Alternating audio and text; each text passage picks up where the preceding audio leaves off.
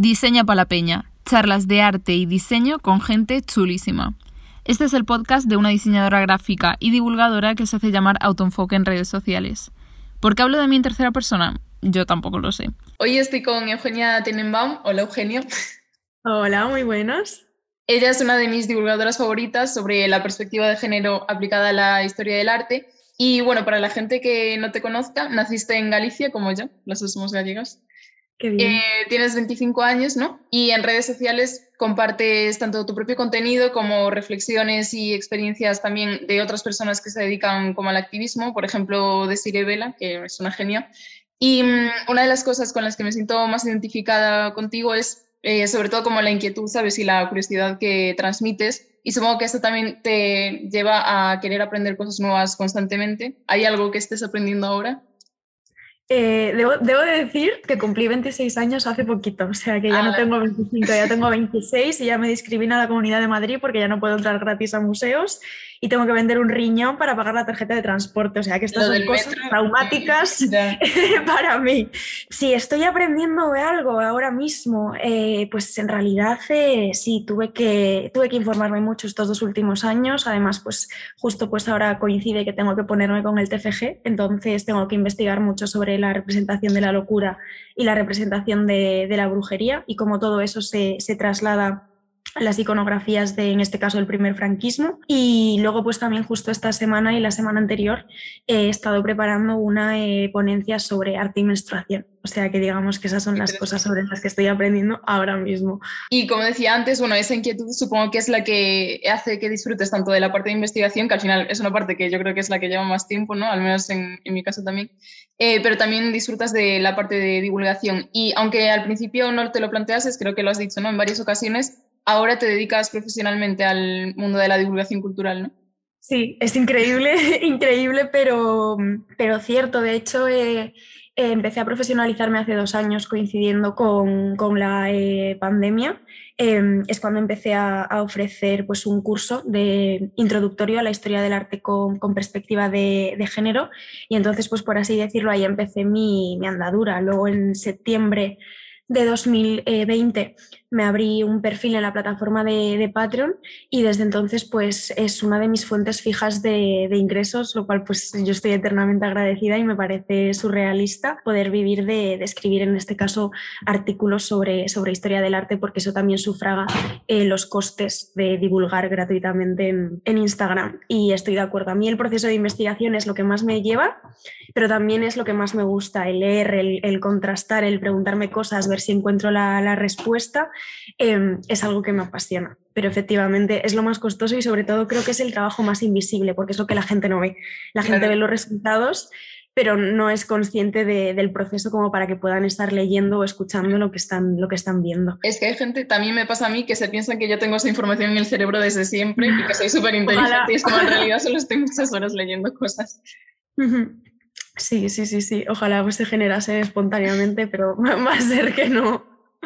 Y, por ejemplo, un canal de YouTube, ¿te has planteado ahora o, o, algo de Twitch? ¿O de momento las plataformas en las que estás son las que más te gustan y en las que te sientes más YouTube cómodo? sí que lo tengo descartadísimo porque creo que es una inversión de tiempo eh, inmensa y realmente creo que es un formato con el que no me siento cómoda. También sobre todo porque supongo que no consumo YouTube, que es un poco lo que me pasa con, con el formato podcast. Hay mucha gente que me vale, dijo... ¿Me pues, dices esto aquí? no, en el sentido de, claro, es decir es lo que es lo que hay. Es algo que me cuesta mucho, me cuesta mucho mantenerme centrada, o sea, prestar atención. Solo con audio. Efectivamente, efectivamente, pero sé que se están haciendo cosas súper guays. Tengo una lista inmensa de podcasts, pero siempre es como, bueno, pues me lo pongo en otro momento, en otro momento, y ese momento nunca, nunca llega. Entonces también pues depende un poco los formatos con los que me siento más cómoda. Es con Instagram y, y bueno, YouTube en ese sentido no me produce demasiada eh, curiosidad la comunidad que se crea. Creo que es como una comunidad demasiado unidireccional.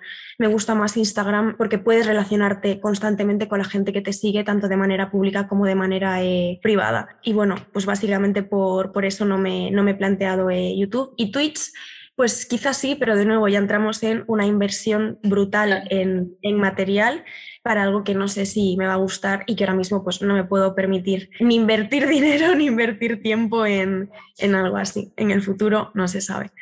Y en TikTok, por ejemplo, vi que subiste hace el año pasado, ¿no? Hace dos, pero también está un poco apartado. ¿Qué opinas de este formato? Quiero saber. Sí, es una plataforma que me encanta. Me, me, encanta, pero me parece muy peligrosa porque realmente hay muchos memes de, sí, pues eh, venga, mm, entro cinco minutitos en TikTok y de repente son las cinco de la mañana sí, nos lo tomamos a coña, pero eso en realidad es como bastante eh, grave, puede llegar a ser como eh, mm. adictivo y aparte que yo creo que, destroza eh, la capacidad de concentración cuando de repente tienes que prestar atención a algo que no dure ni 5, ni 10, ni, ni 15 minutos. Pero es una plataforma que me gusta mucho y sí que me gustaría volver a retomarla en algún momento. Tuve que dejar de hacerlo por falta de, tiempo, porque no me gusta crear por, por crear, pero sí que me gustaría retomarlo en algún momento. Bueno, no sé si viste que en TikTok ahora van a, o sea, habilitaron la función de subir vídeos de hasta 10 minutos, que no sé quién la va a utilizar, pero bueno, creo que están como ampliando el formato. Yo no, sé si yo no sé si aguantaría un vídeo de 10 minutos en TikTok, también te lo digo. Es que eso es lo que me parece, o sea, yo creo que cuando tú asocias una red social a un tipo de contenido, como que se te hace raro que de repente haya algo totalmente diferente, ¿no? Ahí ya vas con una intención de un contenido concreto, yo creo. Efectivamente, creo que sobre todo esos vídeos eh, tan largos eh, se dan quizás más a la divulgación. Yo creo que por eso TikTok me gusta tanto, porque al menos TikTok eh, España cuida mucho, mucho, mucho el, contenido y TikTok Estados Unidos supongo que también. Pero digamos que, que, a mí lo que me apasiona es que es una red social con la que aprendo muchísimo. Me río, pero también aprendo muchísimo porque hay divulgadoras haciendo cosas muy, muy, muy, muy guays y muy profesionales. Y eso me ¿Qué divulgadoras sigues en TikTok o en otras redes sociales en general? ¿Tus recomendaciones? Eh, Aunque habrá pues muchas, entiendo. Sí, sí, sí, hay, hay muchas. Eh, pues eh, ahora mismo, por ejemplo, no sabría mencionártelas directamente en TikTok porque en muchos casos me aparecen los vídeos. No soy yo que me meta en el perfil, sino que simplemente pues voy viendo los vídeos que me aparecen y les doy, eh, y les doy me gusta. Sí que es cierto que, por ejemplo, en el terreno de la divulgación de historia del arte hay un perfil que me gusta mucho que se llama FEA, F barra baja E barra baja A, que lo que hace es pues, eh, recopilaciones o bien de eh, artistas o bien de obras de, artistas en un formato eh, divulgativo. Me gusta mucho el, trabajo que hace esa, cuenta.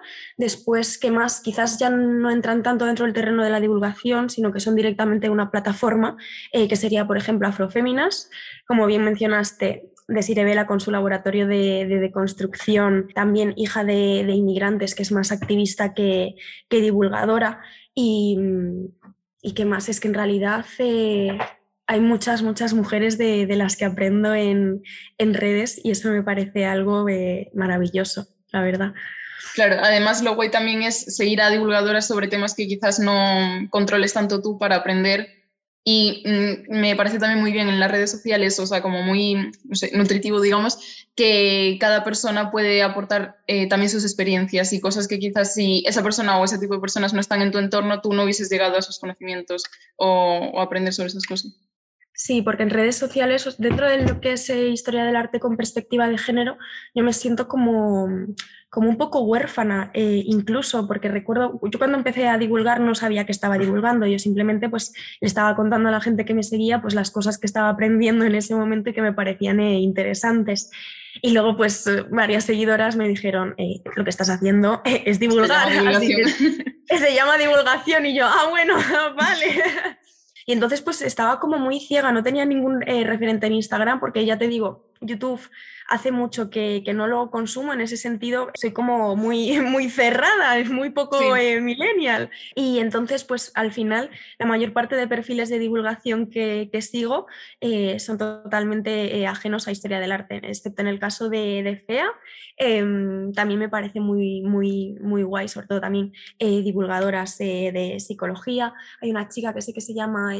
Claudia, bueno, chica no, chique, perdón, eh, que se llama Claudia, que hace una divulgación de psicología que es que es una auténtica maravilla. ¿En qué red eh, social? Pues mira, yo la conocí en TikTok, le conocí en TikTok, pero está ahora mismo también en Instagram. Espera, tengo aquí el móvil, lo voy a buscar. Vale. Voy el, el, comodín, Claudia P, barra baja, psicología. Claudia, eh, Claudia Pradas. La buscaré. La pondré por la pantalla también porque luego en YouTube, como puedo poner imagen, pues ya voy poniendo de todo lo que hablamos para que la gente lo pueda coger más fácil.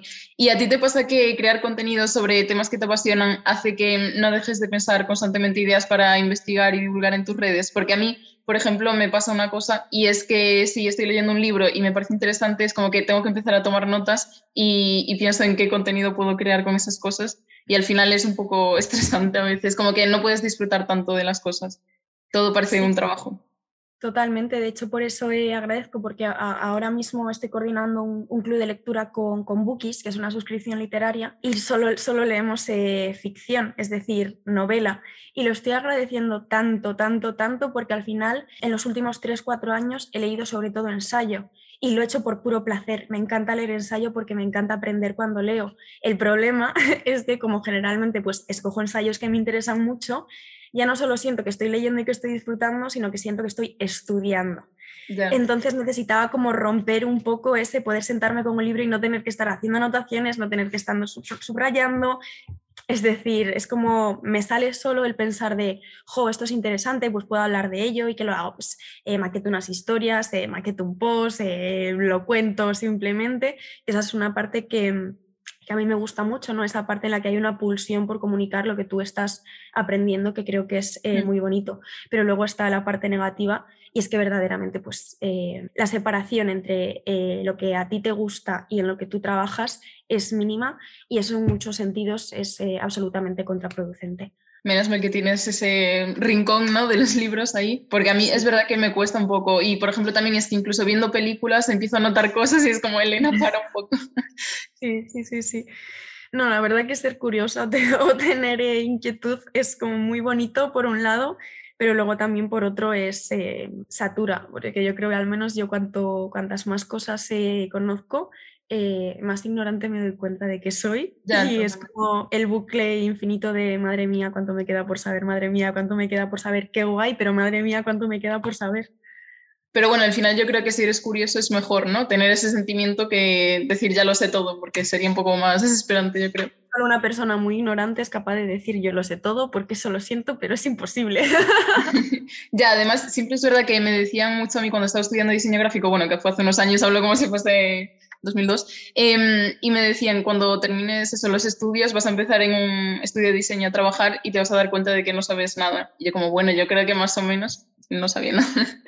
Además que luego cuando, bueno, no sé si lo notaste tú también eso, cuando estudias y luego cuando trabajas te das cuenta de que tienes que aprender muchas más cosas, mm, o sea que en tu trabajo tienes que hacer cosas que no son puramente de tu trabajo así, como habilidades sociales o cosas que tienes que ir aprendiendo, ¿sabes? Me he explicado fatal, creo, pero bueno. No, no, no, te has explicado genial. es cierto que mi caso, en este sentido, es como eh, empecé a trabajar antes de saber que lo que estaba haciendo era trabajo. Entonces lo hice mucho antes de, de, terminar la carrera y entonces al final terminé dándome cuenta de que no sabía muchas cosas por ya cómo están construidos los propios temarios universitarios, pero sí que me consta que muchas compañeras que terminaron la carrera y que empezaron a trabajar en un museo, en una eh, galería, hicieron un máster de gestión cultural o se volvieron eh, comisarias, es como, sí que hay como ese gran abismo de decir, ¿y por qué no me han enseñado a hacer esto en la carrera si se supone que estoy haciendo mi trabajo, pero no me han preparado para hacerlo? Y creo que eso dice mucho del sistema educativo y no, y no para bien. Bueno, el sistema universitario en este caso. Y hace un par de años vi que subiste un post sobre el síndrome de la impostora, que para quien no lo sepa, tengo aquí la captura de tus palabras textuales, que pone, es un término que la psicóloga Pauline Clance acuñó en 1978 para aludir a la voz interior que de manera recurrente nos hace dudar de nuestras habilidades y éxitos, desviando la atención a fenómenos como la casualidad o la suerte, en vez de centrarla en la posibilidad de que lo que nos pase sea fruto de nuestros esfuerzos y sobre todo de nuestras capacidades. Buah, es que soy yo literal. ¿Cómo lo llevas tú? Eh, lo llevo fatal, fatal, fatal. De hecho, es algo que, que, hablo mucho y que trato mucho en terapia y que intento trabajar un montón eh, fuera de ella, porque sobre todo con, con la escritura de, del libro em, me he dado cuenta de que no me soporto, de decir, eh, por favor, cállate ya, porque es que no me estás dejando vivir. O sea, tenía un discurso interno que era eh, absolutamente asfixiante y a mí me gusta mucho ser crítica conmigo misma, del mismo modo que me gusta ser crítica con, con el entorno, pero de rozar unos niveles que ya no se puede hablar de autocrítica, sino directamente de, autosabotaje y de, y de, autodestrucción. Entonces es un, un, tema muy, muy tocho y me preocupa porque veo que nos atraviesa eh, absolutamente todas. Hagamos lo que hagamos, sea cual sea nuestra, nuestra disciplina o, nuestro eh, trabajo, nuestro sector, veo a mujeres eh, potentísimas que están todo el rato eh, dudando y, y, me parece algo, pues, por desgracia, demasiado triste. De hecho, hay una ilustradora que es en Instagram, eh, La Prados, que hablaba de que en realidad eh, no se debería hablar de síndrome de la impostora, sino que se debería hablar de socialización femenina. Es decir, hay muchas activistas que dicen, muchas veces eh, este término se refieren como el síndrome del impostor, pero aunque sí que es mm. cierto que haya pues, muchos hombres que pueden tener este discurso interno, no solo diría que es muchísimo más habitual, sino es que es prácticamente mayoritario en las mujeres, porque al final es en la dinámica en la que somos socializadas. Y luego también Safia, de hija de inmigrantes, Safia Ladam, habla de que en su caso, que ya también publicó un libro eh, recientemente, Hija de inmigrantes, que os lo recomiendo porque es muy duro, pero es precioso. Safia lo que decía es, es que yo no solo tengo que combatir el síndrome de la impostora en tanto en cuanto mujer, sino también en tanto en cuanto mujer racializada inmigrante, mm. que ha sufrido violencia eh, racista y racismo institucional toda su vida. Ya. Y además eso, el, yo creo que el síndrome bueno, del impostor impostora se puede ver en muchísimos casos. Por ejemplo, también me acuerdo que una amiga me dijo, o sea, yo le había enviado como una oferta de trabajo a la que quería aplicar y le dije, pero es que no tengo como los años que se requieren de experiencia. Era por poco, o sea, tampoco era como algo exagerado. Y me dijo, tú preséntate porque ella había visto un vídeo, no me acuerdo de quién, porque me lo dijo hace años, pero bueno, de una chica diciendo que muchos hombres se presentan a esas ofertas aunque no cumplan todos los requisitos y no les da vergüenza ni tienen ningún reparo y luego las mujeres por no presentarse igual tampoco les cogen por eso. Es que eso, eso justo es lo que te iba a decir porque recuerdo haberlo visto y decir, miente como una bellaca, si te pillan lo peor va a ser para ti, pero si te sale bien, pues oye, pero ya tenemos de nuevo esa voz interna eh, que nos dice, no, no, no, no, no, puedes, no puedes hacer eso. También me ha pasado que cuando he hablado del síndrome de la impostora, pues varias seguidoras me han comentado que también, por así decirlo, se personifica cuando reciben una oferta de trabajo y tienen que ponerse ellas su precio. Entonces eh, es como, vale, ¿cuánto vale eh, mi trabajo? ¿Qué es lo justo que yo pida? Y no sé, no, tenemos esa eh, mentalidad de, creo, al menos no es mi caso, yo no tengo esa mentalidad de ir a por todas, no tengo mentalidad de, tiburón, por desgracia, porque el sistema está desarrollado para las mentalidades de tiburón. Entonces cuando no la tienes es como, pues bueno, qué mierda, ¿no? Ya, sí que vi que en, tu post decías que para dar como un consejo, entre comillas, porque no somos los mejores ejemplos, yo creo, en esto, pero bueno, de hacer las cosas aunque tengas miedo, aunque tengas inseguridades, pero hacerlas. Que eso sí que es verdad que yo he notado que, que me ha funcionado. Y al final cuando haces algo, aunque no estés del todo segura y ves que funciona, pues dices, si no estando 100% segura ha funcionado, imagínate saber si tienes esa confianza en ti mismo. Efectivamente, yo creo que si partimos de la base de que es algo eh, con lo que tenemos que, convivir, yo sí que me he obligado a, que sea algo que no me frene. Entonces me he puesto pues a mí misma en, situaciones eh, muy complicadas y muy incómodas a la hora de, toma de decisiones, porque he dicho, mm, tienes que hacerlo, tienes que, tienes que hacerlo. Siempre pienso, eh, pues, yo qué sé, visualizo a un Santiago Abascal, a un Sánchez Dragó, a un Pérez Reverte, digo, estos rancios en serio se estarían haciendo las mismas preguntas que me estoy haciendo yo, no, ¿verdad? Entonces, ¿por qué yo voy a tener que decir que no a esto? Que me da miedo, que me da pánico, que lo voy a pasar mal, por supuesto, pero lo voy a hacer. Porque también creo que al final, si el síndrome de la impostora es algo que parte sobre todo de nuestra baja o incluso nula autoestima, creo que también es una manera de hacer de abogadas del diablo con nosotras mismas. Es decir, si creemos que no somos capaces de hacer algo, pero nos obligamos a hacerlo, y lo conseguimos, sea con mejores o peores resultados, eh, de alguna manera nos estamos cerrando la puerta en la cara a nosotras como quien, mira lo que tú decías, mira lo que te decías, mira cómo no eras capaz y lo has sido. Entonces creo que también es como una forma de, pues eso, de ir eh, modificando un poco ese discurso interno que nos dice que no somos capaces o que no somos eh, suficientes. Por mucho que vayamos a seguir, a seguir pensándolo, pero es como ah, los hechos aquí están, si eres capaz. Así que... O sea, es algo difícil, pero bueno, yo creo que si lo trabajas al menos mm, lo puedes sobrellevar de una manera diferente. Y que al menos eso no te frene en tu vida, porque si no es un poco triste. Eso yo creo que es lo más importante. Eso es lo más importante, que sea algo que no te frene. Y bueno, cambiando de tema hacia uno un poco más feliz, eh, vi que hace unas semanas compartiste por Stories que vas a sacar tu libro que se llama La mirada inquieta y de hecho enseñaste el diseño de la cubierta, que por cierto, mm, no sé si esta es una película mía, pero me recordó un poco como al constructivismo ruso, la composición geométrica, la estructura diagonal y tal. Y luego también la parte de la mirada en el título, que me recuerda al altavoz del cartel este de Lily Brick de Rodchenko. Pero explícanos un poco porque igual me he inventado todo y no tiene nada que ver. No, no, no. Es decir, eh, es muy curioso lo de la portada de este libro, o al menos a mí me, lo, me lo, parece, que la, la, editorial se la encargó a una agencia de diseño gráfico con la que trabajan.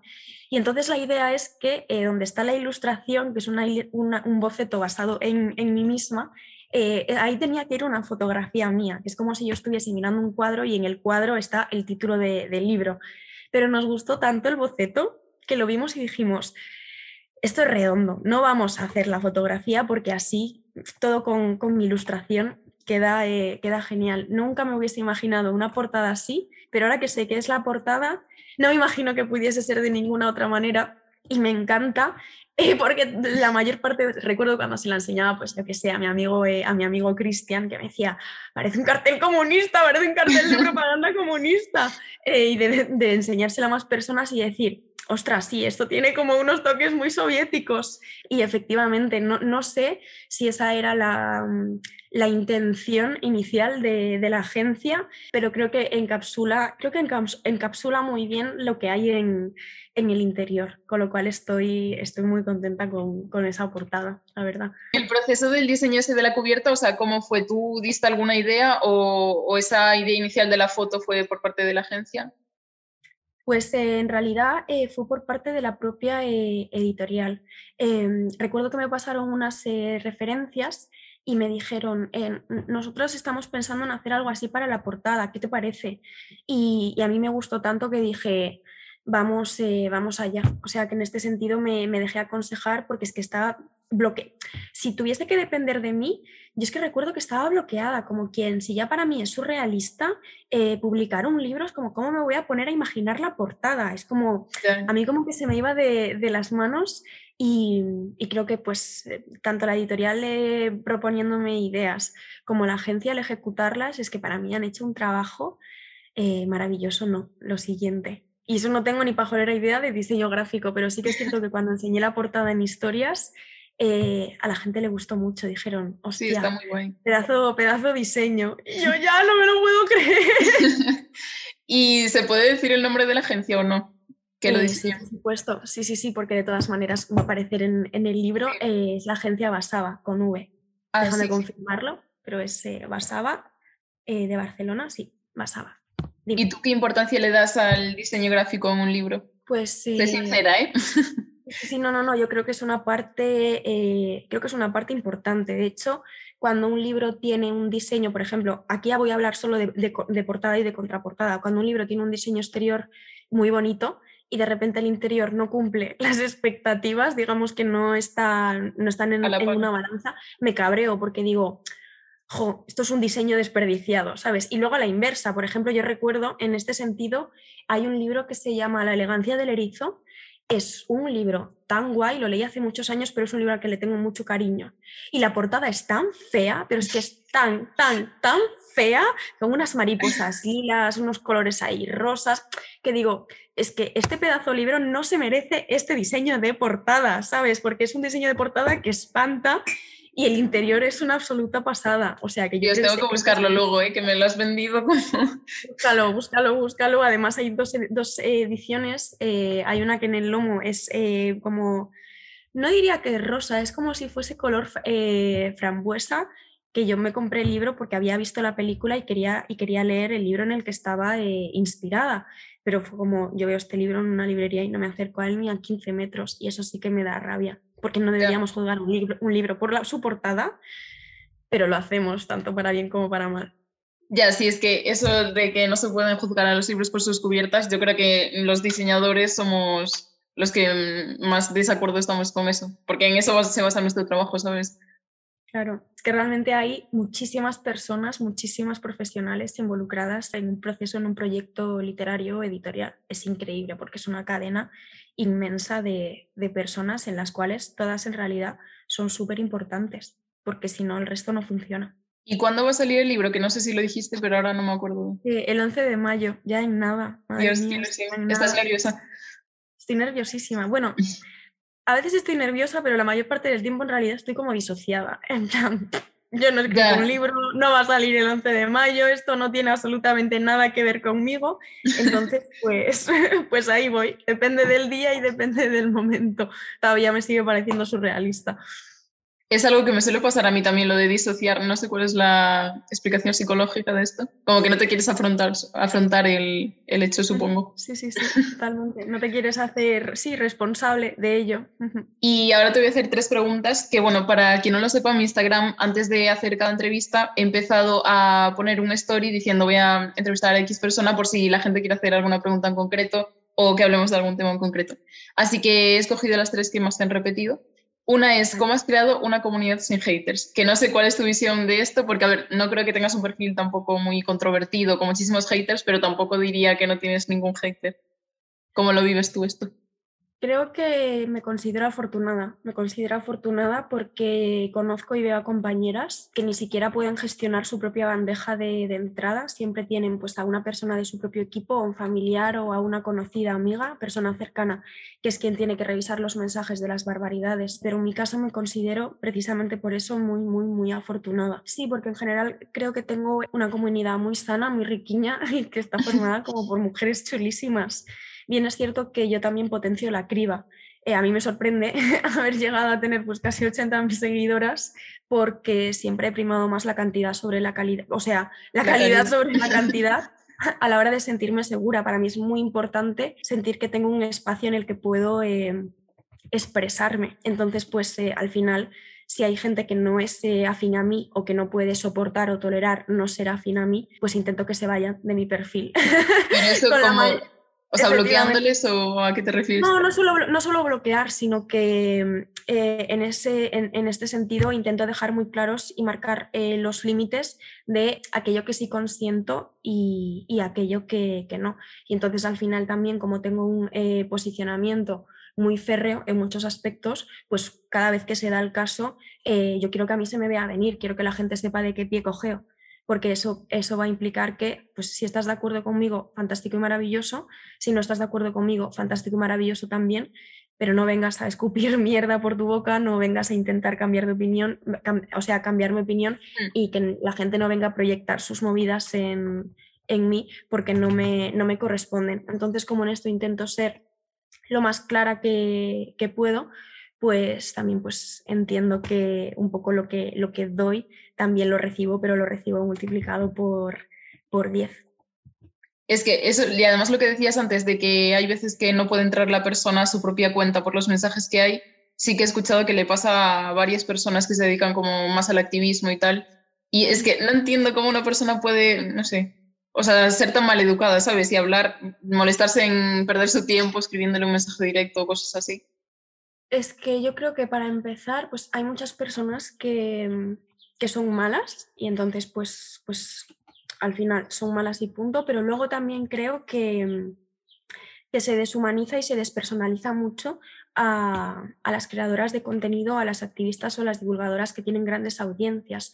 De hecho, esto es algo que, que hablamos a veces de Sire y, yo, de Sire Belalobede y, y yo en nuestras charlas de, de queridas, de cómo muchas, muchas veces cuando recibimos mensajes cortantes o cuando recibimos mensajes eh, con faltas de respeto y respondemos, la persona que, que, sigue escupiendo mierda por la boca y la persona que de repente siente vergüenza porque estaba escribiendo ese mensaje no con la intención de que lo leyésemos, sino solo con la intención de desquitarse. Es decir, que hay muchas personas que tienen, no sabría si decir, poca gestión emocional o poca capacidad de autorregulación o simplemente pues están en situaciones vitales muy críticas y lo que hacen es canalizar todas esas cosas, toda esa falta de regulación y toda esa falta de, autogestión en personas de, redes sociales y luego cuando de repente esas personas lo leen y esas personas dicen hasta aquí, es como un espejo que les devuelve su propia imagen y su propia imagen obviamente no les gusta. Entonces, pues sí que es cierto que somos un poco a veces como el saco de, boxeo de, gente que debería apuntarse a clases de, boxeo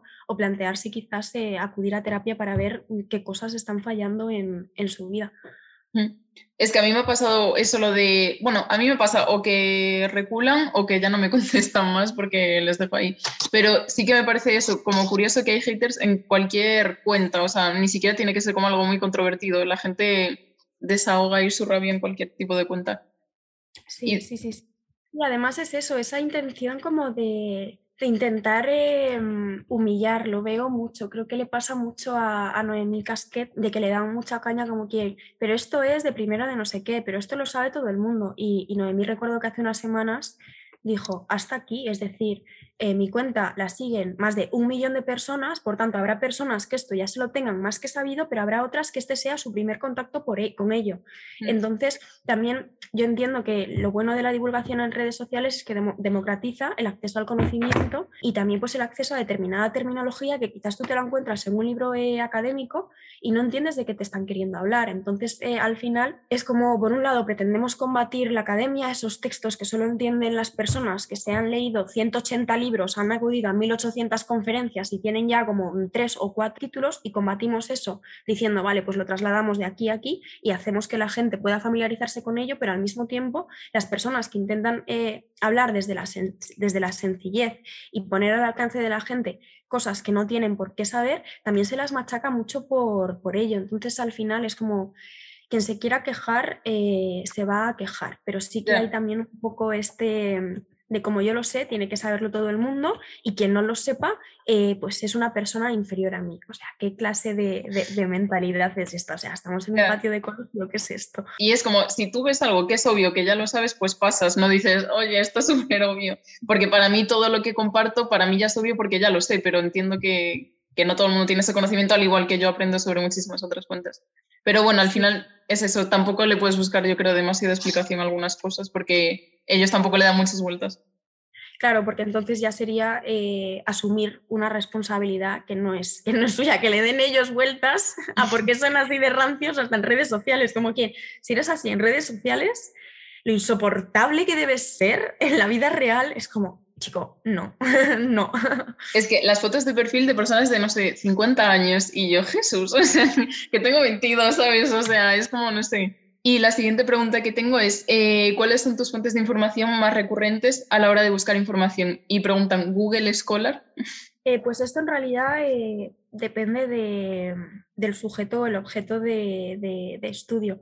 Sí que es cierto que, la versión académica de Google, Google Scholar, funciona muy bien porque te da acceso a, muchos PDFs a los que quizás no llegarías de otras maneras.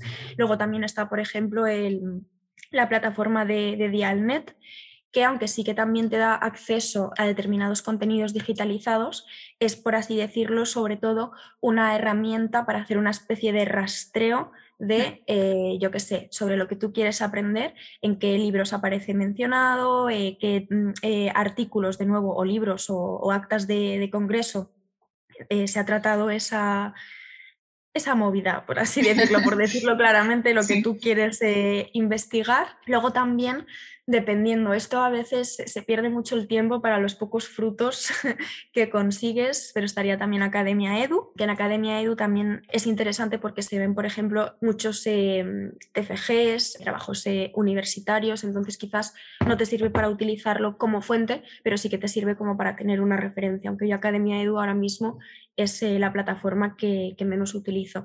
Y yo diría que estas son como las más genéricas, em, sobre todo a la hora de quieres trabajar desde casa o investigar algo desde casa, pero también son muy importantes las bibliotecas. Tanto las bibliotecas. Sí, sí, sí, a la de la universidad hace mucho que no voy porque estoy castigada y más castigada que estaré porque soy un desastre para devolver los libros.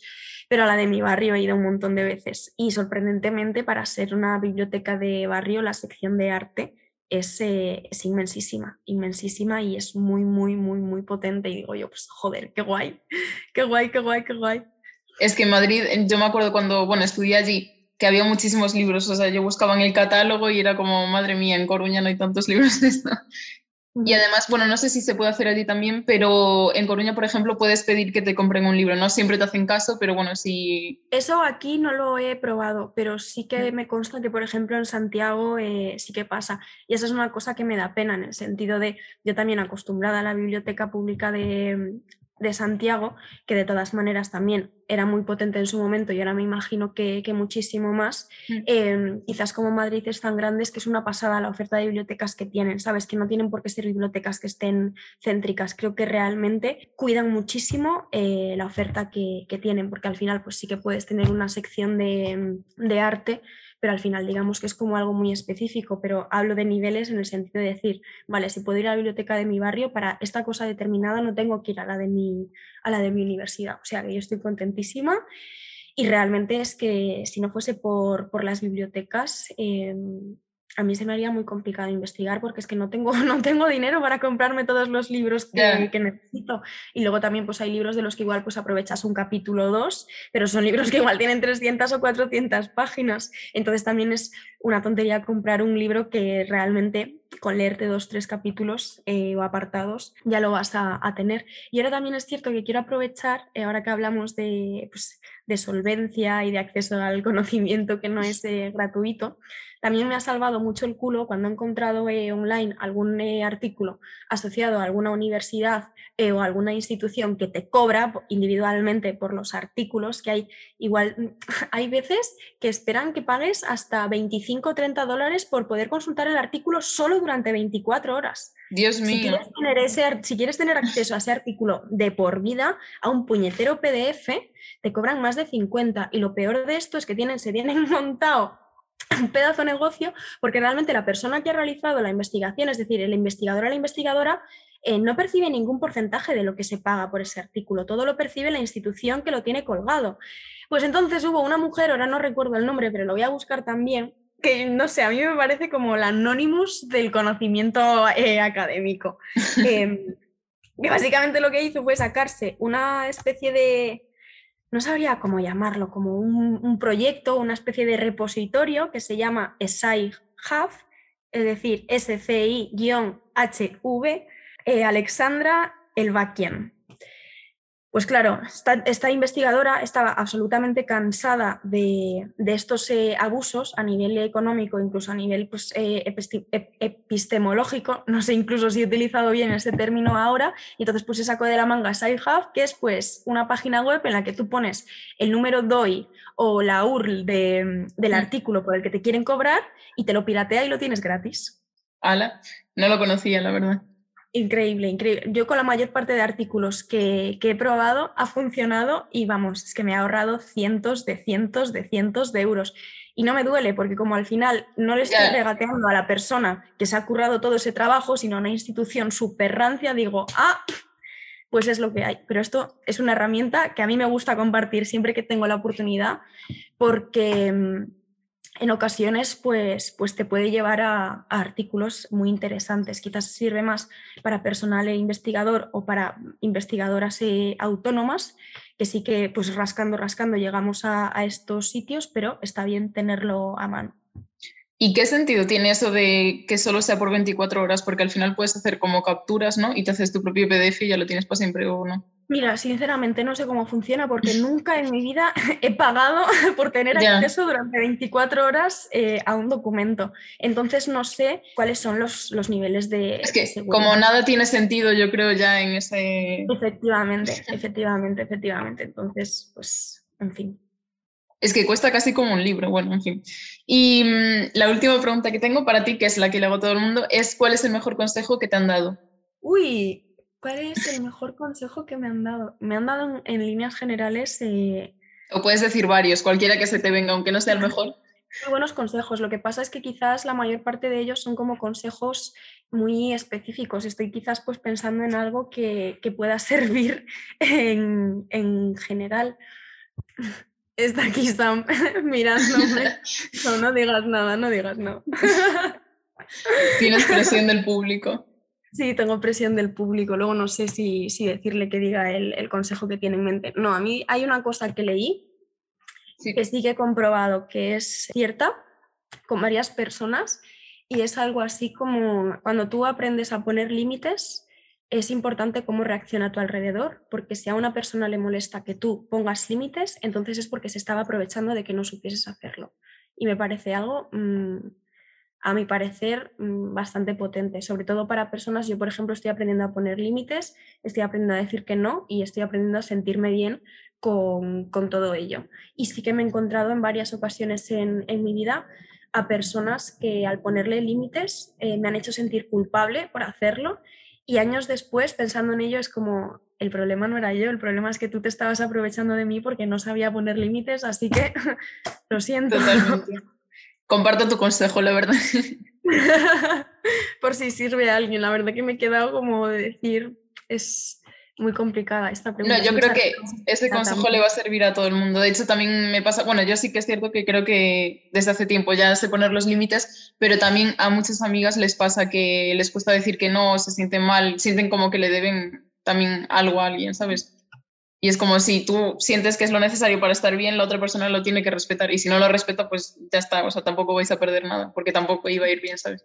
Totalmente. Bueno, pues eh, me ha encantado esta entrevista, espero que te hayas sentido cómoda. De hecho, o sea, he estado tan cómoda que a veces se me olvidaba que o sea, como que iba a ser una entrevista para un podcast, como quien, bueno, fantástico y maravilloso. Qué guay. Qué maravilla, pues nada, muchas gracias, Elena. Gracias a ti, estaré pendiente de tu libro y espero que todo vaya muy bien. Ojalá que sí, y mucho ánimo con todo. Un biquiño muy grande. Chao. Chao, chao. Si te ha gustado este podcast, compártelo. Y si no quieres perderte el siguiente, sígueme en mis redes sociales. Un besi.